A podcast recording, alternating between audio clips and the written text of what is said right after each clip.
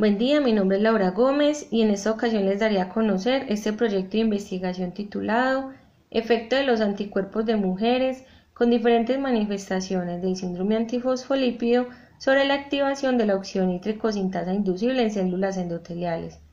Mi asesora la docente Ángela Cadaví, actual coordinadora del grupo Reproducción y profesora de la Facultad de Medicina, y Manuela Velázquez, estudiante de doctorado del grupo Reproducción. La intención de este póster es dar a conocer aspectos teóricos y metodológicos relacionados con el proyecto. El síndrome antifosfolípido, o SAP por sus siglas, es una enfermedad autoinmune caracterizada por la presencia persistente de anticuerpos antifosfolípidos y dos manifestaciones clínicas importantes, trombosis y morbilidad gestacional. Una variante del SAF es el obstétrico, en donde se presentan complicaciones en el embarazo como pérdida recurrente, insuficiencia placentaria, preeclampsia y restricción del crecimiento fetal.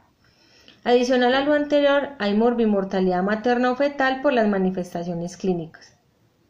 El modelo de estudio del proyecto es el endotelio, el cual secreta óxido nítrico para mantener la salud vascular.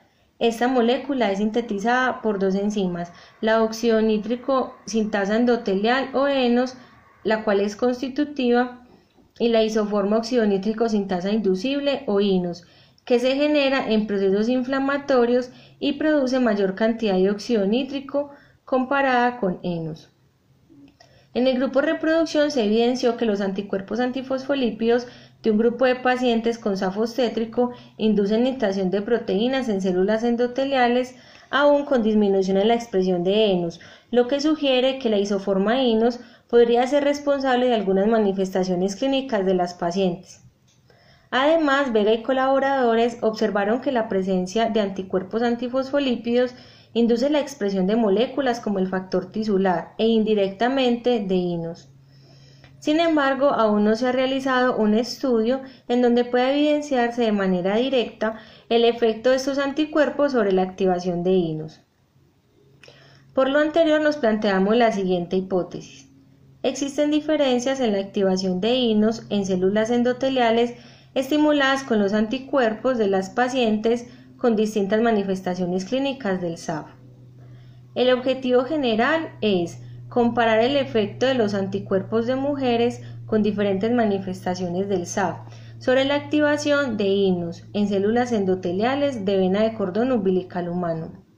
Y los específicos son determinar la activación de INOS en células endoteliales estimuladas por diferentes inductores de esta enzima e identificar las diferencias en la activación de INOS en células endoteliales estimuladas con los anticuerpos de las pacientes con distintas manifestaciones clínicas del SAP.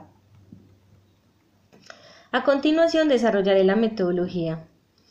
Inicialmente tenemos los criterios de inclusión, en el grupo de pacientes tenemos tres subgrupos. Mujeres con historial de morbilidad gestacional sin historia de trombosis, mujeres con historial de trombosis sin morbilidad gestacional y mujeres con historial de morbilidad gestacional e historia de trombosis. En el grupo control tenemos dos subgrupos. Mujeres con historial de morbilidad gestacional sin anticuerpos antifosfolípidos y mujeres con historial de trombosis sin anticuerpos antifosfolípidos. Se recolectan las muestras de las pacientes de la sangre periférica y se procede a la purificación de inmunoglobulinas por medio de cromatografía de afinidad, para lo cual se usa el suero de las pacientes. Luego se hace la determinación de anticuerpos antifosfolípidos, los cuales son anticuerpos inmunoglobulina G, anticardiolipina, anticuerpos inmunoglobulina G, antibetados glicoproteína 1, anticoagulante lúpico y anticuerpos antifosfolípidos no criterio.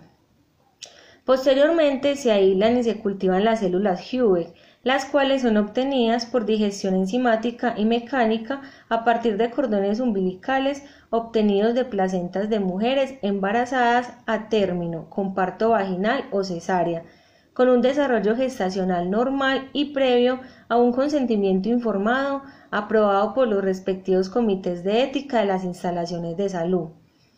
El cordón se desprende de la placenta utilizando material quirúrgico. Luego se hacen lavados internos y externos para eliminar los coágulos.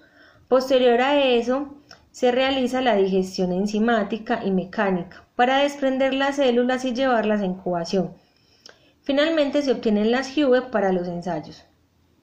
Después se hacen los estímulos, para lo cual se utiliza inmunoglobulina G de los diferentes grupos de estudio y de control. Luego se fija y permeabiliza las células para que los anticuerpos puedan ingresar. Finalmente, se realiza la detección de la activación de inos por citometría de flujo. Con los resultados obtenidos puede aceptarse o rechazarse la hipótesis previamente planteada. Gracias por su atención.